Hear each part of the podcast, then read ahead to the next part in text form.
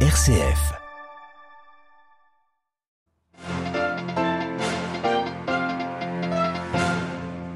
La visite d'Antonio Guterres en Ukraine, il appelle la Russie à coopérer pour une enquête sur des possibles crimes de guerre. À Lviv, dans l'ouest ukrainien, la population continue de se mobiliser pour aider les victimes. L'Union européenne veut agir de manière unie et coordonnée pour sortir de la dépendance du gaz russe.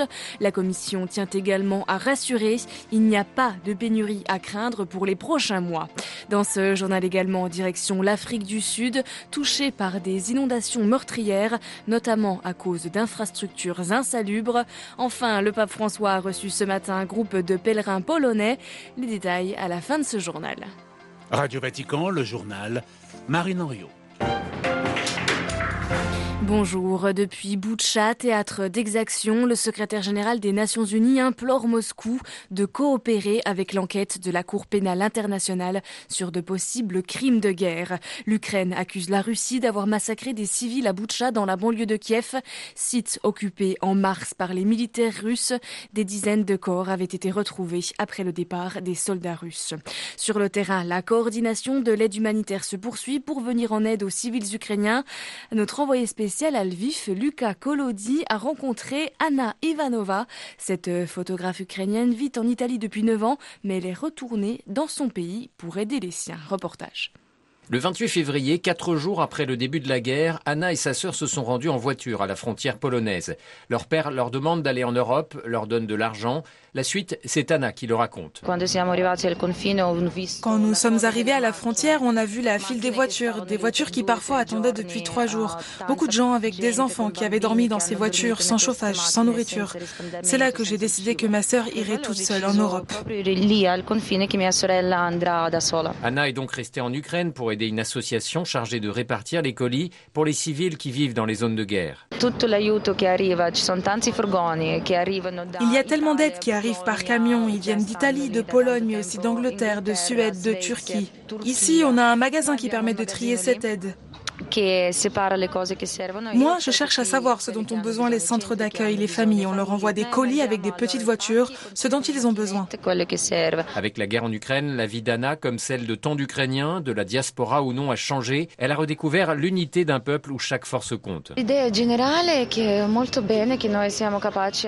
générale est que c'est beau de voir qu'on est capable de se rassembler et d'être aussi fort. Quand quelque chose d'aussi horrible arrive dans ta vie, tu dois te réveiller chaque matin en te demandant ce que tu peux faire.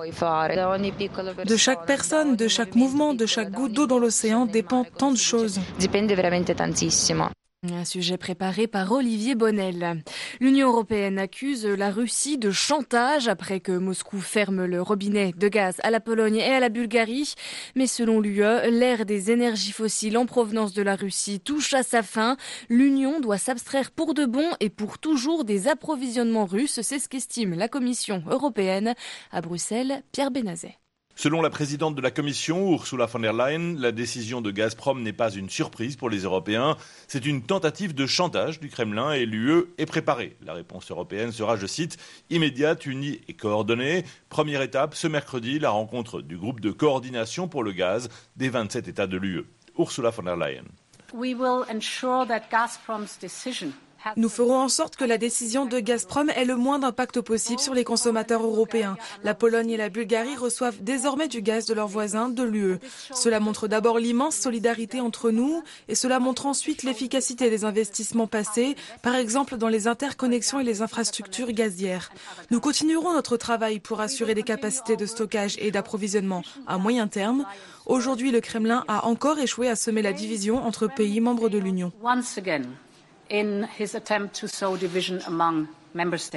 À plus long terme, la décision russe est la preuve de la nécessité d'accélérer d'une part l'indépendance complète et définitive avec les énergies fossiles russes et d'autre part la transition énergétique. Et la Commission met en garde les importateurs européens, céder aux pressions russes et accepter de payer le gaz en roubles peut constituer une infraction aux sanctions européennes. Pierre Benazet, Bruxelles, RFI pour Radio Vatican. L'approvisionnement en gaz, source de tension également en Méditerranée entre l'Espagne, l'Algérie et le Maroc. Madrid a décidé d'autoriser le Maroc à se fournir en gaz via l'Espagne, mais celle-ci importe un quart de son gaz d'Algérie. Alger a donc prévenu, il est hors de question que le gaz qui vient du territoire algérien termine au Maroc, même via l'Espagne. Fin octobre, lors d'un nouvel épisode de tension à propos du Sahara occidental, l'Algérie avait cessé d'alimenter le Maroc en gaz. Toujours au chapitre énergie, la Chine, elle, persévère dans l'utilisation du charbon. Pékin annonce ce jeudi la suppression des droits de douane sur ses importations en charbon, une mesure pour garantir l'approvisionnement énergétique du pays et son développement, détaillent les autorités. Confrontée l'année dernière à des pénuries d'électricité, la Chine, premier émetteur mondial de gaz à effet de serre, avait relancé de nombreuses centrales à charbon. 55% de l'énergie en Chine provient actuellement du charbon.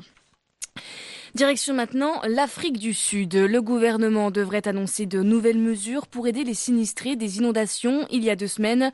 Du 10 au 15 avril dernier, des pluies torrentielles ont balayé maisons, ponts et routes, tuant environ 480 personnes et faisant près de 41 000 sinistrés. Le pays a connu en moins de 48 heures l'équivalent d'une année de pluie, créant un désastre humanitaire sans précédent. La ville côtière de Durban, à l'est du pays, a été l'une des plus touchées. Le cardinal Wilfried Napier, archevêque émérique de Durban, revient sur les dommages causés par cette catastrophe. Une des principales caractéristiques de ces inondations à Durban, c'est que beaucoup des maisons détruites étaient en fait situées sur des terres insalubres, près du lit de la rivière, voire directement sur les berges, aux marges des bidonvilles, des périphéries, comme dirait le pape François. Des lieux où les infrastructures sont insuffisantes, où le système d'évacuation des eaux est dysfonctionnel ou inexistant. Des lieux qui auraient été impactés par n'importe quel autre désastre en réalité.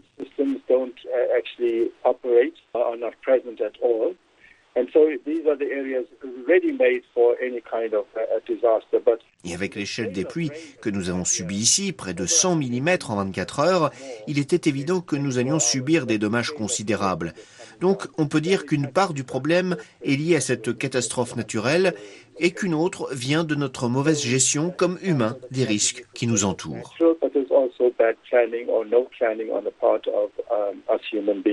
Hmm, des propos recueillis par Linda Bordoni de la rédaction anglophone de Radio Vatican. Le recours à la peine de mort en forte hausse en Iran, plus de 25% d'exécutions l'année dernière, soit 333 pendaisons et de plus en plus de femmes, annoncent deux ONG qui relient cette augmentation à l'arrivée du président Ibrahim Raisi au pouvoir et au renfort de la lutte contre le trafic de drogue. Les ONG invitent la communauté internationale à faire de cette augmentation des exécutions un sujet prioritaire dans toute négociation avec Téhéran. L'œcuménisme est la marque d'une synodalité en acte. C'est le message du pape François adressé ce midi à 2000 pèlerins polonais de la ville de Łódź.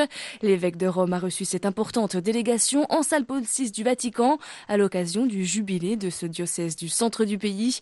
Devant les fidèles de la troisième ville de Pologne et ses représentants civils et politiques, François a prononcé un discours axé sur l'importance de la miséricorde et de l'œcuménisme. Delphine à quelques mètres de la tombe de Saint-Pierre, le pape François a souhaité évoquer tout d'abord la beauté de la communion ecclésiale, la responsabilité mutuelle envers les uns et les autres, autant de caractéristiques du synode diocésain qui touche à sa fin également dans le diocèse centenaire de Łódź en Pologne. Louant la présence de jeunes, d'étudiants, de scouts, d'handicapés, François a évoqué la belle image de l'église synodale, saluant la présence de l'évêque orthodoxe et calviniste. Votre communion dans la diversité est un signe de synodalité. C'est la synodalité en acte, a-t-il relevé. François s'est aussi arrêté sur le premier évêque du diocèse, monseigneur Vincenti Timienetsky, homme d'une grande miséricorde et sensibilité écuménique, deux aspects essentiels du christianisme, ADN de tout diocèse. Aujourd'hui, la miséricorde exige une grande imagination, a avancé le pape. Elle a de nombreux visages, autant qu'il y a de blessés et de morts, chacun porte en lui une blessure, mais toutes ne sont pas visibles. Quant au courage de l'écuménisme, il faut se rappeler que dans l'Église, il n'est pas une chose facultative ou décorative, mais une attitude essentielle, a conclu le Saint-Père. Delphine Allaire et puis le Papa rencontré auparavant les membres de la Papal Foundation, une fondation qui travaille sur le développement intégral au niveau mondial. Dans le contexte de la guerre en Ukraine, le Papa a souligné combien cette fondation est attentive à la fourniture de soins et d'assistance aux réfugiés, aux victimes et à tous ceux qui sont contraints de laisser leur patrie. Plus de détails sur vaticannews.va.